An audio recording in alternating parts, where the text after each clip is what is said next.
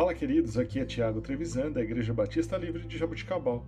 Vamos para o nosso devocional 153. Texto de hoje, Romanos, capítulo 9, versículos 22 e 23.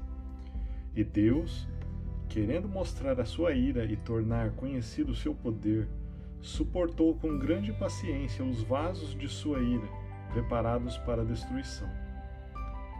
Que dizer se ele fez isso para tornar conhecidas as riquezas de sua glória aos vasos de sua misericórdia, que preparou de antemão para a glória?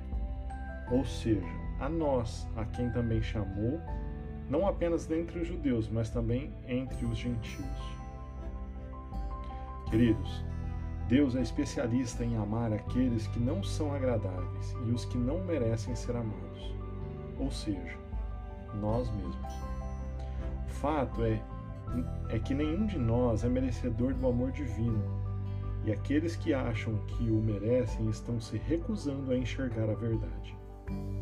O amor de Deus é conhecido a todos aqueles que admitem sua necessidade e respondem a esse amor por eles. Às vezes, os desprezados pela sociedade são os primeiros a admitir a sua necessidade do Senhor. Por isso que tais pessoas costumam ter histórias mais dramáticas de como Deus transformou a vida delas.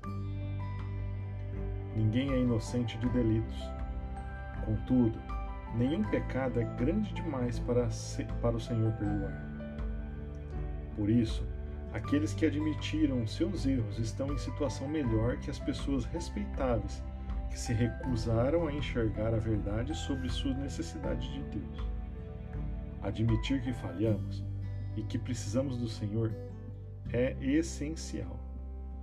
Não devemos permitir que o orgulho e a posição social nos impeça de admitir a, no a nossa necessidade de Deus em qualquer ponto do processo de crescimento espiritual.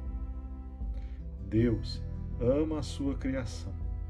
Deus nos ama e nos deu por sua graça e oportunidade de conhecermos as riquezas da sua glória.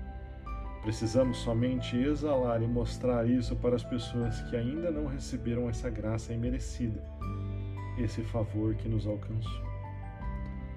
Jesus seja glorificado em nós, que sejamos a esperança da glória. Deus abençoe o seu dia